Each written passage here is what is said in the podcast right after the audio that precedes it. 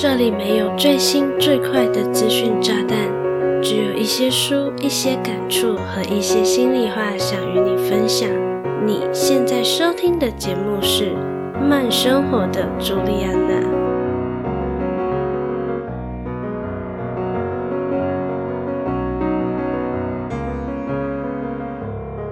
暧昧让人受尽委屈。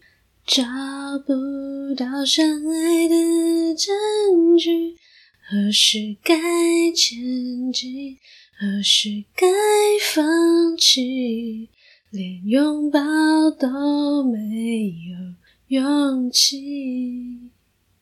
Hello，大家好，我是朱莉安娜，感谢你收听《慢生活的朱莉安娜》第三集。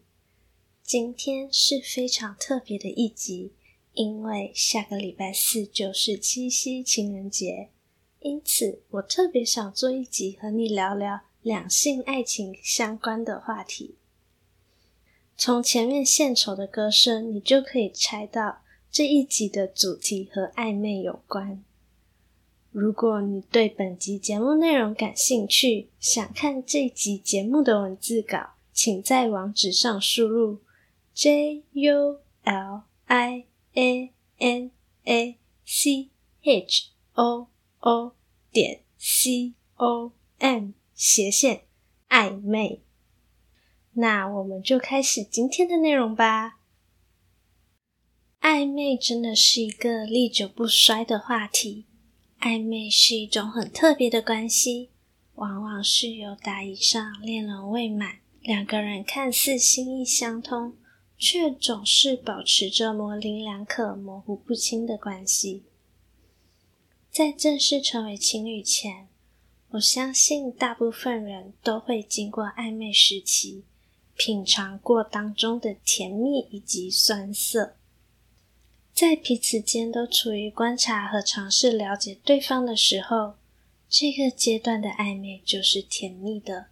也许你会经历很多让你心跳不已的时刻，而随着时间的推移，当你对他的喜欢越来越强烈，你却迟迟无法确定他对你的心意时，焦虑和烦躁就会油然而生，直上心头，让人尝到暧昧期的酸涩以及手足无措。当你开始尝到暧昧酸涩的果实，你会选择鼓起勇气，将你的心意告诉对方，来结束暧昧回合，还是不安地和对方展开患得患失的暧昧长久战呢？实际上，暧昧回合的时间长短并不是非常重要，只要双方是认真看待彼此，在评估两人是否合适成为情侣后，就可以决定要在一起，还是结束这段暧昧，退回朋友的那条界限里。如果真的要画出一个暧昧时间轴的话，我个人是秉持着青春有限的原则。我自己经历过的暧昧，通常都不会超过三个月，因为我会和你暧昧的话，就表示我对你已经有基本的好感。我会想办法在这个阶段更了解对方适不适合自己，细心观察对方是否也对我有意思。如果在这个观察的阶段，刚好那么不小心的发现，对方暧昧的对象好像不是只有自己一个，或是对方其实已经有喜欢的人，那我必定快刀斩乱麻，再见还是好朋友。所以我自己是觉得三个月的时间就已经很足够观察对方和对对方有初步的了解了。假设你真的很喜欢他，相信我，你一定在一个月内就已经心痒痒了，迫不及待的想把自己的心意传达给他了吧？要是暧昧长久战已经展开了有半年的时间，你们的关系却还是毫无动静，那就很有可能是以下这两种情况喽。第一种情况就是，对方是个擅长渔场管理的海王，他并不是只有一个暧昧对象，而你却是他暧昧对象的其中一个。你在等他给你进一步的答案，但是他呢？他在等他最想得到的对象的答复，所以你只是他的渔场里的一条鱼，食之无味。弃之可惜。也许他是喜欢你的，对你有好感，但很可惜，你并不是他最爱的。只不过他现在刚好遇见了你，同时他又担心后面的更好，害怕自己会不小心就错过最好的。于是你们的关系就只能保持模糊。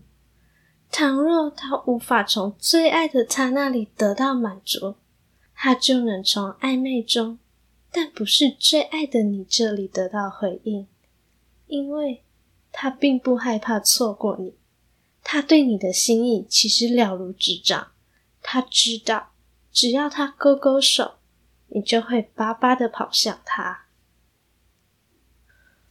第二种情况就是。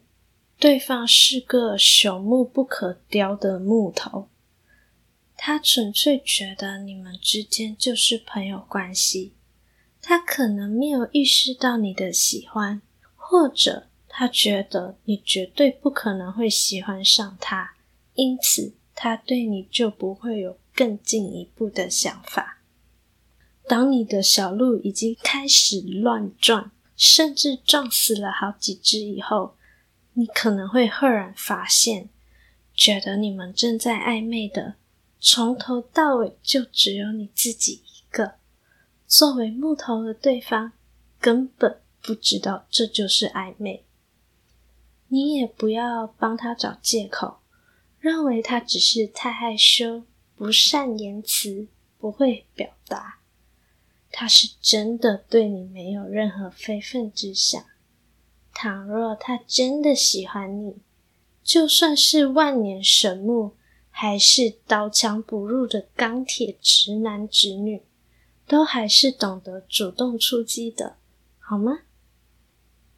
秉持着青春有限的原则，我认为暧昧是需要设立停损点的。长时间的暧昧，真的就只是在浪费时间。尤其是你自己的时间和青春，同时在暧昧期间，更要花费心力去猜测对方对自己是不是也有意思，这也是莫大的能量耗损。如果对方真的是那种忽冷忽热，今天对你嘘寒问暖，隔没两天又人间蒸发，就赶快放手吧，下一个会更好。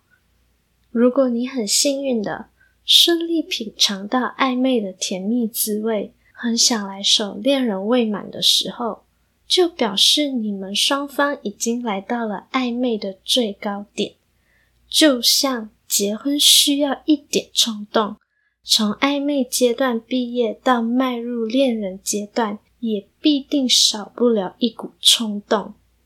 往往喜欢对方。喜欢到想和对方在一起的瞬间，也是稍纵即逝的，错过了就没有了。嗨，你订阅慢生活的朱莉安娜了吗？如果你和我一样喜欢看书、爱思考、感受生活中的每时每刻，欢迎回到节目首页，点击订阅按钮，就不会错过最新集数喽。同时，也很欢迎你将这个节目分享给你志同道合的家人以及朋友，让更多的人知道慢生活的朱莉安娜哦。广告结束，我们回到节目里喽。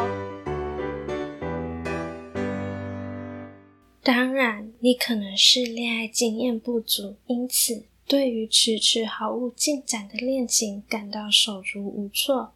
又或是对方的回应总是让你患得患失，让你品尝到暧昧的酸涩，却又无时无刻的期待回甘的那一刻。